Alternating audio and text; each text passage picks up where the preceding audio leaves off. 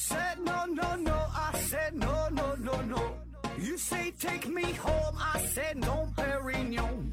You said no, no, no. I said no, no, no, no. No, no, no, no.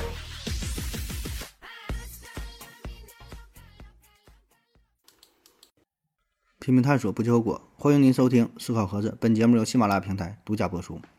这一期还是回答听友的问题啊。第一个问题，痴心妄想提问说：总会听说人类对宇宙的了解呀，只有百分之五；对海洋的了解呢，还不足百分之五；对闪电的了解也不足百分之几等等啊。呃，他这是以什么基准计算出来的啊？说对于自然这些了解都很少啊，不足百分之五。那你说这种情况呢？其实我也听过啊，也听过这种说法啊，但具体的比例可能不太一样啊。有的时候百分之五的、百分之三的、百分之一的，嗯，我觉得这类说法是没有任何的理论依据啊，甚至说是完全错误的，至少不是专业的科学家、专门的专业的研究人员给出的答案，呃，可能是一些民科或者是一些媒体吧，道听途说呀，或者是自己捏造出的一些数据啊。咱比如说啊，说人类对于宇宙的了解只有百分之五，呃，这个这数据从哪来的哈？我推测哈，我我估计啊，有可能是与这个暗物质、暗能量有关，呃，因为目前这个主流的观点是，宇宙当中的暗物质、暗能量加一起呢，大约是百分百分之九十五多一点儿吧，将近百分之呃将近百分之九十六差不多。然后所有的行星、恒星、星系这些可见物质占宇宙总质量的大约百分之四左右。百分之四多点儿，啊，所以呢，有人说人类对于宇宙的理解，嗯，了解只有百分之五，对吧？剩下那些暗物质、暗能量根本就不知道，哎，探索不到啊。可是这里边显然有一个非常非常非常明显的错误啊。就首先这个暗物质、暗能量这个比例，它只是推测出来的，现在也没研究明白，对吧？再有一个啊，就算这个比例真的是百分之九十五对百分之五，那么啊，我们对于有限的这个百分之五。就可可以观测的，可可以可以看得着的这些百分这百分之五研究明白了吗？显然没研究明白呀，差的太多了。你这是整个宇宙是百分之五，那咱现在别说宇宙了，你银河系、太阳系都没没整明白，你火星都没上去呢，对吧？你就顶多到个月球，连月球你也没研究明白呀。啊，月球是说是空心的，又是什么外星人外星人的宇宙飞船啥，你也没研究明白呢。所以这个百分之五显然是太高估自己了，我感觉是百分之零点五、零点零五、零点零零零零零零零零五，就中间加无限个零都不为过啊！叫连叫什么九牛之一毛，大海大海之一勺哈，连这都算不上，太太少了，太小了。然后说对海洋的了解啊，对海洋的了解，这个海洋啊。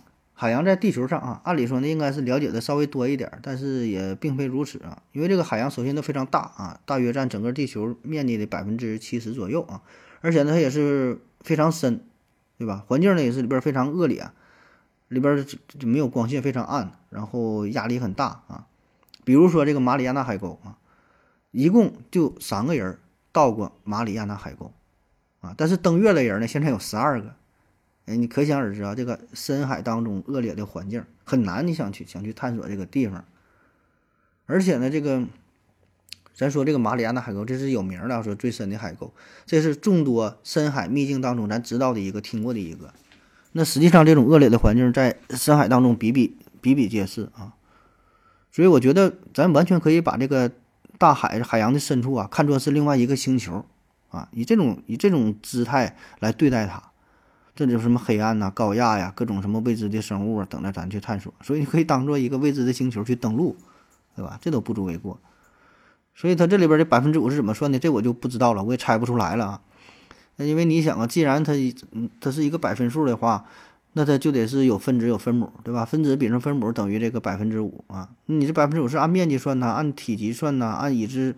呃，物种的种类呀，还是说什么数据啊？这我真就不知道了。我觉得更多的时候可能只是一种比喻啊，就想说明啊，人类对于海洋、对于大自然了解的非常非常少啊。但是这个数，我觉得用的还是有点多啊。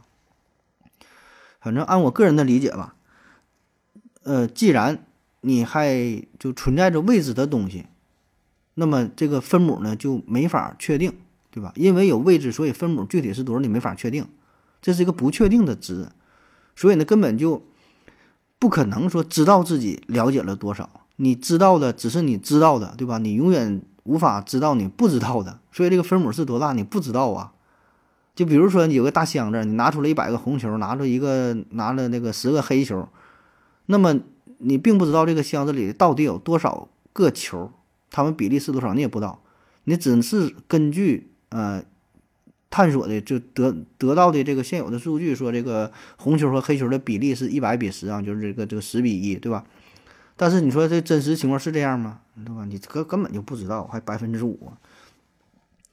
下一个哈，澎湖水提问说。何子老师你好，呃，请问欧元呢在发行的时候各国是怎么分配的？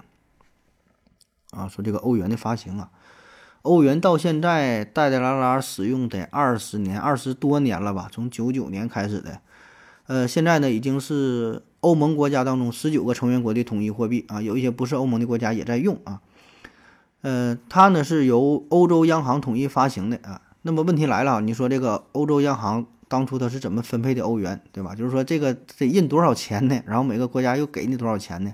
啊，咱举个例子，比如说你给荷兰拿了一万欧元，啊，给法国你是给他两万，给三万，给德国给几万呢？哈，这个比例怎么分啊？每个国家给给多少钱合适啊？呃，其实这个事儿也并不复杂啊。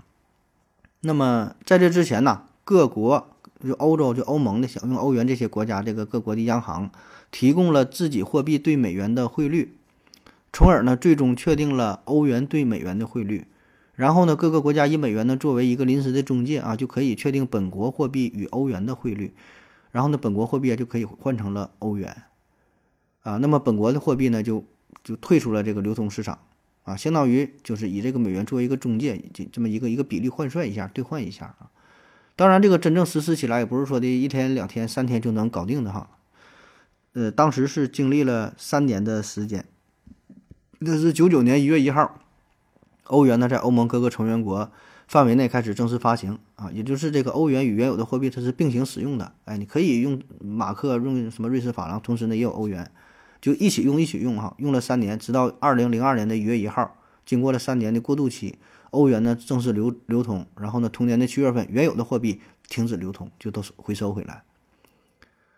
那在二零零二年的二月二十八号哈，各成员国。本国的货币全面退出了流通市场，然后欧元与成员国货币是并存的时代结束啊，所以它是，我不知道这个是否回答你的问题啊。下一个问题，听友三七五四四幺二六七提问说：何子你好，请问你自己现在用的是哪个品牌的手机啊？我用手机这个说了是不是有点打广告的嫌疑啊？我原来我就说现在吧啊。现在用的手机都很便宜啊！现在用的是一个小米的一款一千块钱叫千元机是吧？准确说是红米啊，红米的一个千元机。嗯，下一个问题，听友三七五四四幺二六七提问说：你好，我想问一下啊，听说西藏、内蒙这些地方啊，以这个牛羊肉为主食的地方呢，平时生活离不开茶叶啊？如果是的话，为什么？啊，说这些地方离不开茶叶啊，这事儿我还真就没确切听说过，可能看一些美食节目好像提到过这个事儿啊。呃，那如果非要分析的，非要分析的话，我感觉是不是吃这个牛羊肉这玩意儿它比较膻，比较比较腻呀？然后呢，在西藏啊、内蒙这些地区，可能青菜也是比较少啊，特别他们是游牧民族的话，对吧？他没有固定的居所，他也不种菜，天天的吃肉啊，对吧？吃羊肉、吃牛肉。都非常顶得慌，很很腻味啊！那怎么办？就是喝茶能能解腻吗？不有这个说法。当然，你说这时候我又想到另外一个问题，就你说这个茶，就是指茶叶呀，还是说酥油茶呀？对吧？这个藏族不有这酥油茶吗？如果如果说是酥油茶的话，那就另外一回事了。这酥油茶是用酥油、茶砖，还有这个放点盐哈，这个一调一起啊。说这个酥油茶呢，作用更多了啊，可以治高原反应啊，可以预防因为天气干燥嘴唇干裂啊，然后呢还能起到一个很好的御寒的作用，因为它是就是非提供非常高的能量嘛，是吧？所以呢有一个御寒的作用啊，呃，吃肉呢也同时也能解腻，饥饿的时候呢可以充饥，困的时候呢这个这个喝点呢还能还能那个解乏啊，瞌睡的时候就是困了喝了清醒，你头脑保持清醒啊，酥油茶。下一个慈禧网友提问说：“弗雷沃尔是什么意思啊？”弗雷沃尔啊，这估计是咱的新听友吧？对这个，或者是咱节目可能听的不太全哈。弗雷沃尔，这是很早期一期节目当中提到过啊。嗯，当然这个有点不不太不太合适去说，这是一个就绝密的内容啊，我不太想讲，怕被下架了。所以弗雷沃尔，这弗雷沃尔呢，最早呢是出自于美国 CIA 的一个绝密档案啊。它呢是一条鱿鱼，呃，但是它非常强大，是拥有着超高的智慧。呃，当时啊是在二战期间，呃，在南太平洋海域，呃，美国一个海军舰队是遭到了重创。但是呢，是谁的给他造成的打击呢？不知道啊，就雷达上面一点反应也没有，对吧？这美国海军那都是世界一流的了，对吧？没没有人能跟他对抗。但是呢，他遭到了这个重创，根本的一点反应都没有。所以呢，后来就推测说的有可能是海洋当中某种未知的巨大的生物，啊，他也猜到了啊。也就是咱现在说这个弗雷沃尔鱿鱼这个事儿，那老美他岂能善罢甘休？必然呢得把这个事儿得调查清楚，看看到底是啥。后来呢跟这个弗雷沃尔呢是展开了殊死搏斗啊，但结果呢是美国海军损失非常惨重啊。而且呢这个鱿鱼吧，它虽然是个鱿鱼对吧？咱感觉是一个非常低等的生物，你瞅它那个样儿的话也不像出名，不像出名的样子啊。但是这个弗雷沃尔鱿鱼啊是表现出了超出人们想象的这种智慧，就非常非常聪明。所以呢。美国海军一度怀疑它并不是真正的自然存在的海洋生物，它是怀疑是这个前苏联秘密制造的一种生物武器啊，或者是说对这个原来的生物啊进行了改良啊，或者是个故意把就是他们的武器制造成了这个鱿鱼的样子，反正也是没研究明白啊，完是一直就这么怀疑这个事儿。那么直到二战结束之后，又过了非常非常长的一段时间是。八几年的事儿吧，这个这个材料我有点记不太清了。呃，美国是在夏威夷海域啊捕捉到了一个弗雷沃尔鱿鱼的幼崽儿啊，很很很小一些啊，要太大还是干不过啊。那么经过研究发现说，这确实是一个自然生物，它不是说这个前苏联造的东西啊，但是它也是拥有着超高的智慧啊，甚至说他们在水下还建立了自己的社会，有自己的文明啊。但更多的资料咱就不知道了。呃，就以上我说的这些呀，也是被封存起来的，所以你现在在网上，你应该是搜索不到任何相关的资料啊，那一直封印着，我不知道什么时候能解密吧。嗯，所以呢，这弗雷沃尔呢也成为了咱们节目当中就是诸多神秘事件的代名代名词啊。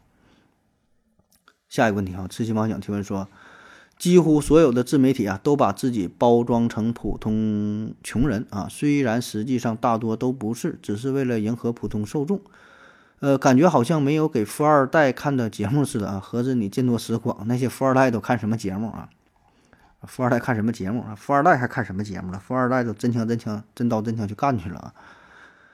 嗯，富二代啊，我还真就认识几个富二代，跟他们也不咋看啥节目啊，他们就一天就吃吃喝喝的玩呗哈，看看节目谁看节目就是。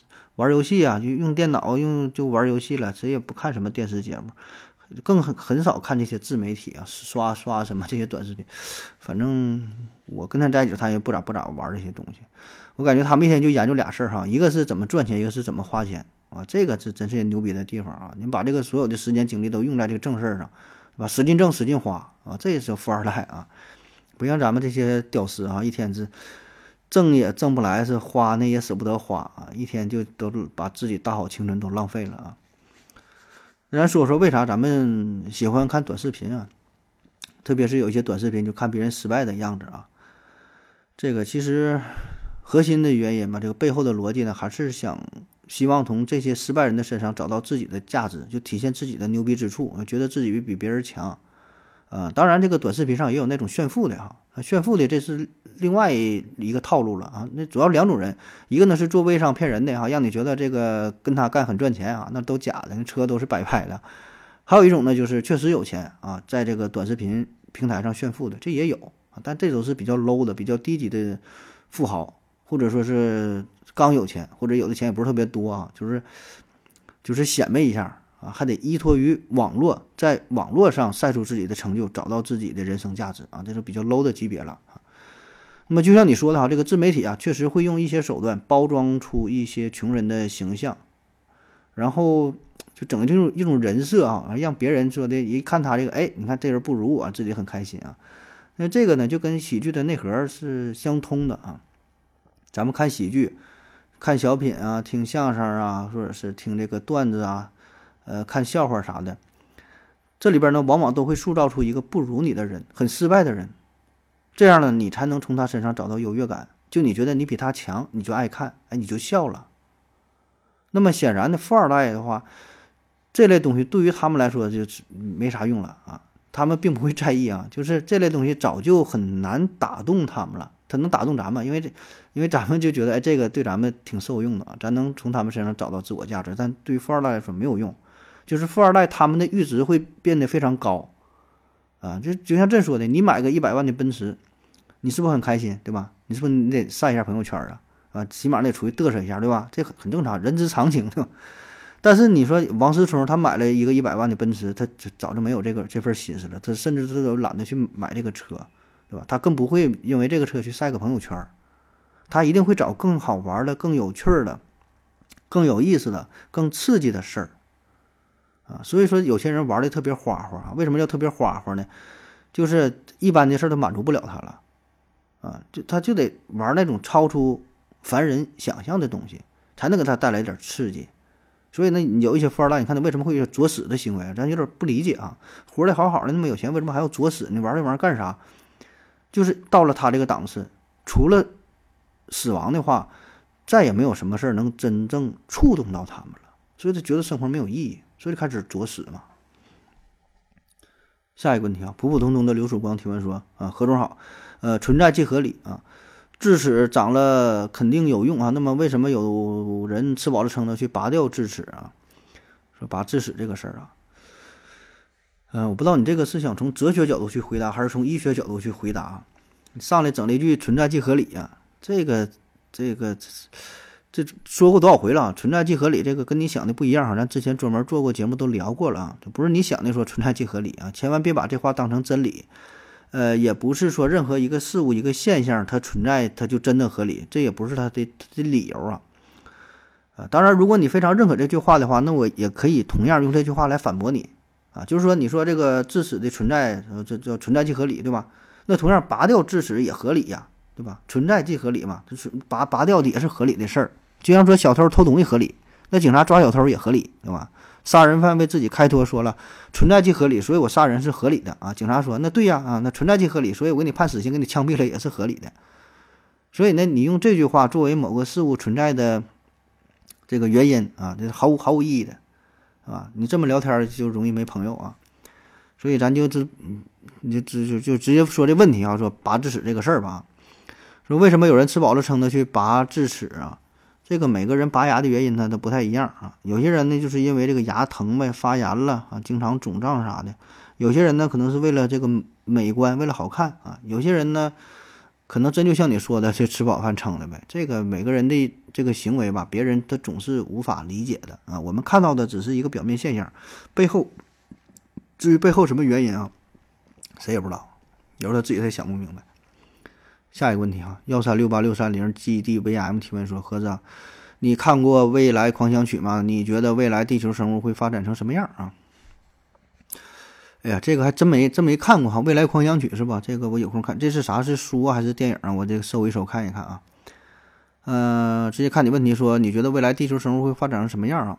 这个，哎，这个问题倒是挺好啊，但是就是有点太大了啊，因为你说这未来是时间太漫长了，那十年、二十年对吧？一百年、一万年、一百万年啊，一亿年对吧？这都是未来。然后地球上的生物也太多了，你各种动物、植物的。发展成什么样是外貌啊，是功能啊，是这个没法一一去描述了，对吧？这个咱可以有有空做一个做做一个专题吧，或者你问的再再详细点儿要这玩意儿咋唠啊，对吧？下一个问题啊，为什么人会不停的掉头皮屑啊？为什么头皮屑多，别人就觉得不爱干净哈，而身体其他部位掉皮肤的碎屑呀，别人就不会觉得有什么？啊，说头皮屑这个事儿啊。头皮屑这我们每个人都会有，只是或多或少啊。如如果比较严重的话，确实会影响我们的生活，影响我们的社交，我感觉非常尴尬。你在办公室啊，一扑了脑袋，哗哗跟下雪似的，这很难受啊。那其实头皮屑吧，它分为两种，一种呢是生理性的，就是说每个人都会存在的，正常存在的啊。就你把头发剃光了也没有用，它也会有。哎，不是说的有人说这和尚没有头皮屑，他咋没有？他也有，只不过吧这方非常少，你忽略了。因为人的细胞呢，它处于这个不停的。代谢嘛，新陈代谢，那原本的这些表皮细胞它老化死亡了，它这就会掉下来，就脱落，然后新的细胞再长出来，那么这就是头皮屑嘛。当然，这种情况下是很不很不明显的啊，一般也很难察觉啊。那咱们说的这个头皮屑呢，一般都是指的病理性的，非常严重啊，说一脑脑袋下血啊。那理论上呢，这可以算作是一种疾病了，叫脂溢性皮炎，就头发的油脂分泌的过于旺盛，然后呢，如果没有及时清理的话呢，会诱发这个这个真菌的繁殖啊，然后呢，破坏头皮角质层的代谢，然后造成这个毛囊的损害，啊，导致这个头皮细胞代谢异常，最后就产生了头皮屑，就非常多啊。那为什么说这个头皮屑多就看起来感觉不爱干净哈，而身体其他地方呢感觉就就没有这么影响？其实我觉得这个跟每个人的感觉吧，它不太一样啊。就是有人会比较在意这些事儿，有有些人觉得也无所谓啊。像我就觉得无所谓，你有头皮屑就有头皮屑呗，对吧？这个能咋的？我刚才说了嘛，就是身体各个地方都会有这种皮肤碎屑，你全程全程都都得都得代谢呀。你就皮肤你自己也有新陈代谢。不是说这个人脏了身不洗澡有东西，你自然皮肤也得有新陈代谢的过程啊。当然，如果你要特别多的话，那就确实看着不舒服啊。就像你双手往下掉皮的话，你掉的特别多，脱一层一层的，那别人看了他也不舒服。下一个问题，一层有你提问说，请问何总，呃，这个爆炸产生的冲击波向外扩散需要空气作为介质吗？如果外太空引爆一颗核弹啊，核爆的这个能量是怎样向外扩散的啊？说在太空当中引爆一个核弹哈，会有什么样的效果啊？你这想法非常大胆啊！这个核爆这个事儿啊，原子弹爆炸啊，或或者是氢弹爆炸啊，嗯，这视频我估计很多人也都看过了，对吧？这个非常猛烈啊，对周围的环境都会造成严重的破坏啊，还有一股这个叫叫这个蘑菇云啊，威力很巨大啊。那么说在太空当中引爆核弹会有什么样的效果呢？哎，你很好奇是吧？美国人也很好奇啊，所以呢，他就真的做了这么一个实验。这老美厉害呀，研究出原子弹了，又是在水里爆的，又在天上扔，又在哪整的？最后呢，实在不知道咋玩了，哎，就想在太空当中整一个。一九六二年七月九号，美国人呢还真就实验了一下哈，在距离地面四百公里高的近地轨道上啊，进行了一次核试验。这四百公里高，这什么概念哈？多高呢？这反正很高哈。四百公里就远远超过了卡门线的距离，卡门线的高度呢，大约是一百公里啊。这个卡门线呢，是认为就看作是太空和地球大气层界限这么一个分界线，就一卡门线以内，咱说算是地球了，地球大气层超过了一百公里，超过了这个卡门线，呃，就看作是外太空了，就咱说的这个宇宙，对吧？就不是咱地球的事儿了啊。这卡门线，它这是四百公里，非常高。结果这次核爆怎么地了呢？哈？怎么地也没怎么地哈，就就炸了呗啊！地球也没有什么感觉，离咱这老远，你说能有什么感觉啊？首先啊，这次爆炸呢，它是没能呈现出蘑菇蘑菇云的状态啊，没有蘑菇云啊，因为蘑菇云咱说这是核爆的典型的表现啊。当然也不只是核爆啊，这个蘑菇云产生蘑菇云，它有两个必要条件啊，一个呢就是就是得像地球这种有这个大气层啊，也不只是地球，你其他的这个星球上如果有这个大气层的话。也有这种，也可以造成这种效果。再有呢，就是有这个重力作用，对吧？你有这重力，你得有吸引力啊。但是这是这个核爆，它这二者呢，它一个也没有啊，所以呢没有这个蘑菇云。而且呢，这个爆炸是发生的离咱们比较远嘛，所以地球影响不是特别大啊。再有说这个，你要是真想产生蘑菇云的话呢，还得是要求啊是近地面啊，叫近地面。嗯，就是如果你在水下的话，它它也没有啊，这出来不出出出不了这这这种这种效果啊。嗯，当然也不是说这个只有地球上有蘑菇云哈，刚才不说了吗？你只要有这个有有一些大气层的话，就算比较稀薄的话，也会有这种效果。而且呢，目前人类观测到的最大的蘑菇云还真就不是在地球上哈，而是在木星上。一九九四年，呃，苏莫克苏梅克列维九号彗星不撞击木星嘛？然后呢，也产生了蘑菇云啊，达到了几百公里高，出现这个蘑菇云的效果。当然，在这个太空当中进行核爆这个事儿吧，这也不是什么特别新鲜的事儿，咱天天能看到，不就是太阳嘛？太阳不就天天在空中核爆呢吗？然后说这个在太空当中引爆核弹的这个威力这个事儿啊，那么没有空气的传导，没有空气作为介质，它的威力自然是逊色不少。因为这个核弹它主要的破坏力呢，就是来自于它的冲击波。那冲击波呢，就要借助于这个空气进行传导。太空当中没有空气，就没没有冲击波，啊，当然它也会有它的威力，它这个威力呢，主要就是以这个电磁波和辐射的形式进行传播，所以这个杀伤力呢会小的很多。那咱说一九六二年美国人不往这个天上说要进行这个核试验嘛，往天上扔这个核弹嘛，当时他是一共扔了三个啊，他他前两个都失败了，第一个原子弹刚射出去啊就自爆了，第二个呢是正常发射，但是飞到距离地球五十公里的时候就爆炸了，五十公里没到这个卡门线的嘛。呃，幸运的是呢，第三个哈顺利的就飞出去，飞了这个四百公里啊，到了这个预设的轨道，还爆炸了。那这次爆炸嘛，呃，咱说对地球来说呢，影响并不大。咱当时只是看到了一个比较亮的，呃，这么一个光点儿啊，对地球没有什么核辐射啊，基本这影响就很小了。但是很不幸的是，这个这个核弹爆炸之后吧，产生的这个脉冲啊，这个辐射吧。它呢对其他国家还没有什么影响，它是直接摧毁了，影响到了这个夏威夷地区的全部的电力系统和这个通讯系统啊，就太太空当中影响，自自自己着的嘛。由于这颗核弹的预测轨道距离这个卫星比较近啊，所以呢，在这个核爆的瞬间，美国有多颗卫星也是受到了影响，大部分卫星的功能还受的受受损的还挺挺严重啊，然后就自己着。还有一个有意思的地方，就这次核爆，它不引起了强烈的电磁波嘛？那主要呢是在这个呃赤道上空啊，所以呢，当时赤道周围的居民呐，哎，能看到极光啊。正常在说这地球两极来看极光，这在赤道上还能看着极光啊，这个可遇不可求的事儿啊。好了，感谢您各位的收听，谢谢大家，再见。感谢您的聆听。如果您也想提问的话，请在喜马拉雅平台搜索“西西弗斯 FM”。在最新一期的节目下方留言即可，欢迎您的参与，我在这里等你哦。